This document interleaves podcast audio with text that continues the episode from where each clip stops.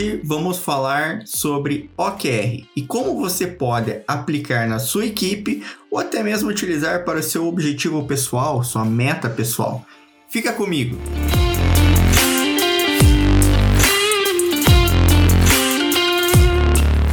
Meu nome é Fernando Ribeiro e sejam bem-vindos. E se você gostar desse conteúdo, compartilhe com os amigos e, claro, envia no grupo da família.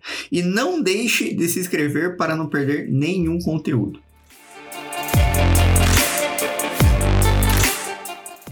Me conta, você já ouviu falar de OKR ou OKR?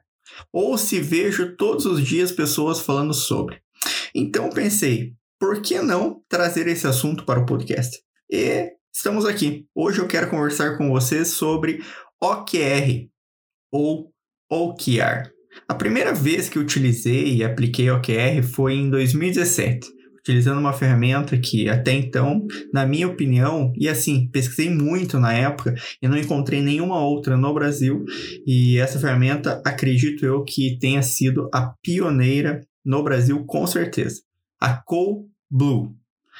Para gravar esse episódio, fui atrás dos meus primeiros OKR. E foi muito legal olhar como eu pensava naquela época, como as coisas evoluem e como assim a gente cresce e amadurece. Blue foi pioneira e ajudou a propagar a metodologia no Brasil. Hoje, se você fizer uma pesquisa na internet, encontrará várias ferramentas para ajudar nessa missão. Já te adianto, você pode começar no papel e sem software. Claro que com o sistema ajuda e ajuda muito, ainda mais se a equipe for grande. Mas comece utilizando para suas metas e objetivos pessoais. Essa é uma grande dica assim que eu trago para vocês. Aplique com você mesmo. Depois você escala para o seu time. Três anos depois, é, de utilizar, depois de aplicar o OKR, é, eu conheci uma outra ferramenta chamada Elofy. Com essa, eu acabei tendo uma experiência não tão boa. Eles estavam no início do produto e acho que ainda não estavam maduros o suficiente para as nossas necessidades naquela época. É, assim, era muito lento o software e até às vezes ficava fora do ar. Acabei não tendo uma experiência muito boa. Acompanho eles hoje, é, e tenho certeza que a, a, minha experiência nos dias atuais seriam outras, com certeza. Conseguir escalar o produto para até fora do Brasil. Já a Coolblue se diferenciou e criou um ecossistema de gestão. Também venho acompanhando eles e pude ver essa, essa evolução. Além do OKR, é, eles também implantaram PDI, Partnership, aqui N avaliações, avaliação de engajamento, avaliação de desempenho, avaliação de cultura, avaliação de bem-estar, NPS, enfim, diversas ferramentas para o, o mundo ou a gestão pós-pandemia. Hoje em dia eu gerencio os meus OKRs é, com Excel, utilizando o Google Sheets não só OKR, mas também PDI, evolução, mapa de carreira e alguns outros indicadores que eu considero importante. Como eu falei no início, você pode aplicar esse framework utilizando lápis e papel. Afinal, o que é esse OKR, OKR? OKR é um, uma metodologia assim muito eficaz para a definição de metas e para comunicar o que você deseja realizar e quais marcos você precisará cumprir para alcançar esses objetivos. O OKR tem uma fórmula muito simples. Você define objetivo e esse objetivo ele é simples, não invente moda aqui. O que deve ser alcançado, nem mais e nem menos. Por definição, os objetivos são significativos, concretos e orientados para ação. E claro, precisa ser inspirador. Costumo falar que assim, um objetivo claro é como uma vacina contra o pensamento confuso e aquela execução ineficaz. Traz clareza. Todo membro de uma empresa deveria se perguntar. E quando eu falo aqui todo membro, está inclusive o CEO, os diretores e todo o conselho da empresa quais são as prioridades da empresa e o que estou fazendo para atingir. Duas perguntas simples, mas que essa galera toda, e assim, do CEO ao, a, a, a moça que ajuda na limpeza. Ela deveria entender quais são as prioridades da empresa e o que ela faz e ajuda para atingir essas prioridades. Você e seu time precisam saber para onde estão indo e por que estão indo. Isso começa da sua meta pessoal para a meta do seu time, para a meta da empresa. Já vimos o que significa o O do OKR. Objetivo, tá claro. Então, tenha clareza do que é um objetivo. Agora vamos entender assim a, a, um pouquinho da função do QR. Os Key Results eles têm a função de ajudar a quebrar o objetivo. É, ele compara e monitora como chegamos no objetivo. KRs eficazes precisam ser objetivos, com prazos e agressivos. Aqui, meu irmão, é faca na caveira. Ou você sabe ou você não sabe. Tem que ser agressivo. Mas, claro, realistas e precisam ser mensuráveis. Lembra que comentei que conseguimos monitorar e medir as metas? São os KRs que vão nos ajudar com isso. A metodologia OKR foi criada por Andy Groove na Intel e ensinada a John Doerr. E ele aí se tornou o pai do, da metodologia OKR. Depois disso, muitas empresas adotaram. É claro que não podia ficar de fora. Google, que conseguiu aí escalar de 60 pessoas a 50 mil pessoas utilizando esta metodologia. Agora, quais são os benefícios do OKR? Eu considero um dos principais objetivos é a clareza e a transparência, que para mim é fundamental numa boa gestão. John, o pai da metodologia, então fala sobre alguns fatos legais como foco, alinhamento, compromisso, rastreamento e alongamento. Vamos falar sobre foco. Não preciso nem comentar o que é foco. Os OKRs eles permitem que uma equipe se una a um pequeno conjunto de prioridades, dando foco naquilo. Então você traz foco para algumas coisas. Já o alinhamento, você conhece alguma empresa que tenha um método alinhado para toda a organização? Os OKRs fornecem um método para a empresa alinhar seus objetivos em camada e separar os objetivos por departamentos e setores, criando uma grande árvore de objetivos até chegar aos objetivos do negócio. Se você está me ouvindo no computador, abra uma aba nova aí no teu navegador, coloca no Google OKR árvore com certeza você terá um resultado de várias imagens mostrando essa árvore de objetivos. E aqui eu estou falando muito disso. Objetivos por níveis de departamentos e setores. Compromisso.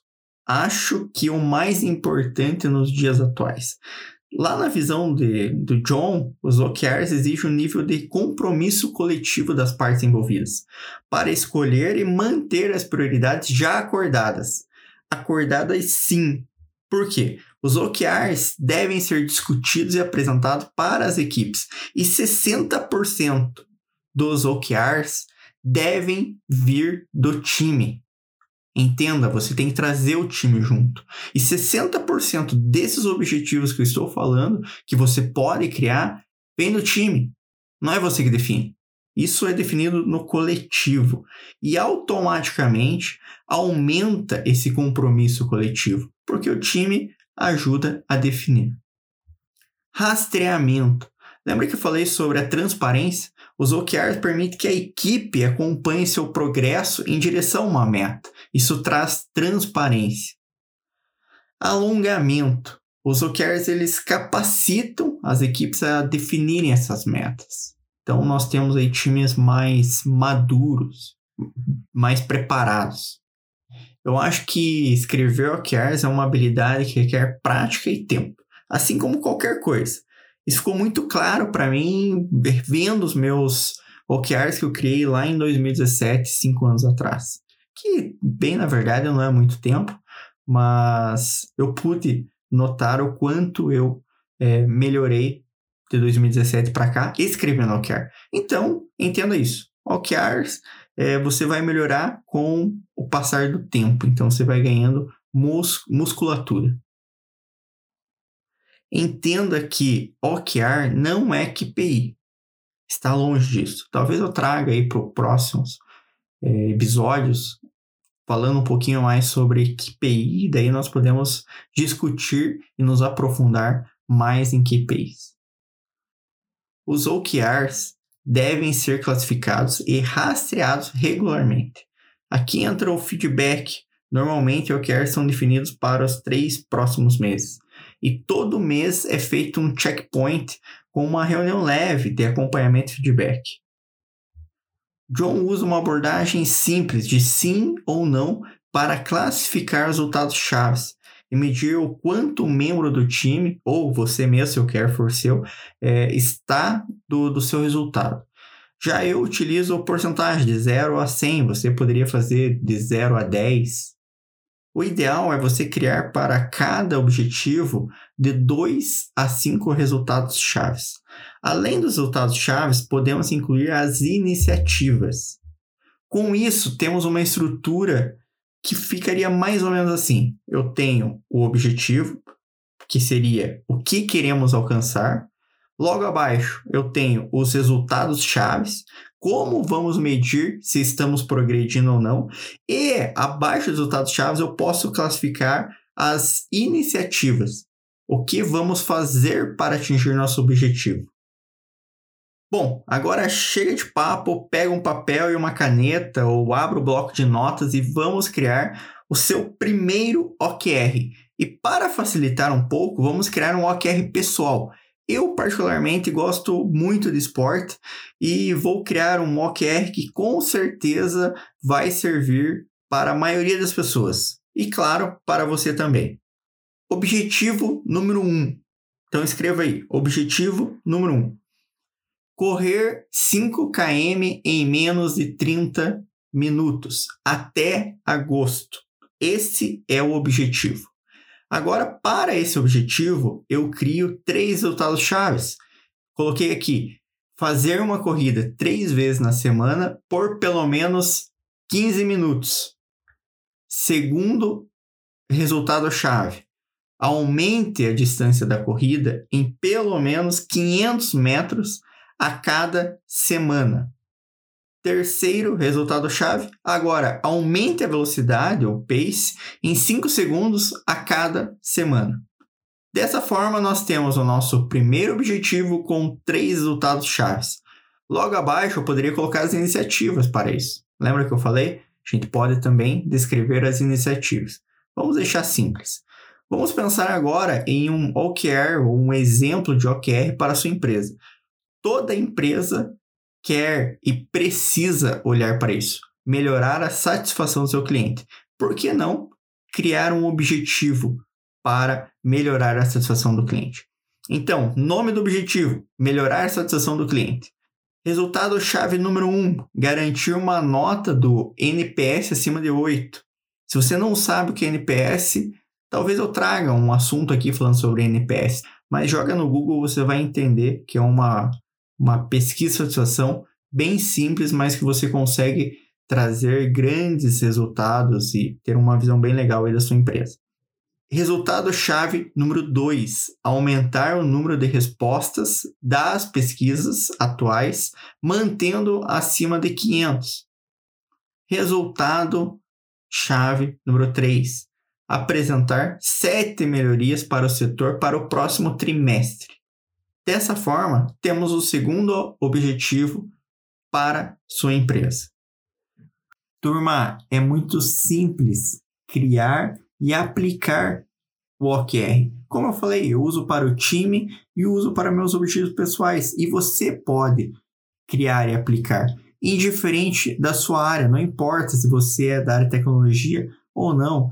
Minha esposa aplicou na enfermagem, ela é enfermeira, conseguiu aplicar na enfermagem, conseguiu aplicar para os objetivos dela. E você, sendo às vezes contador, advogado, engenheiro, arquiteto, não importa a sua área de atuação, você vai conseguir aplicar e vai colher os frutos dessa metodologia na sua área. Então, por que não tentar? E aí, gostaram do conteúdo?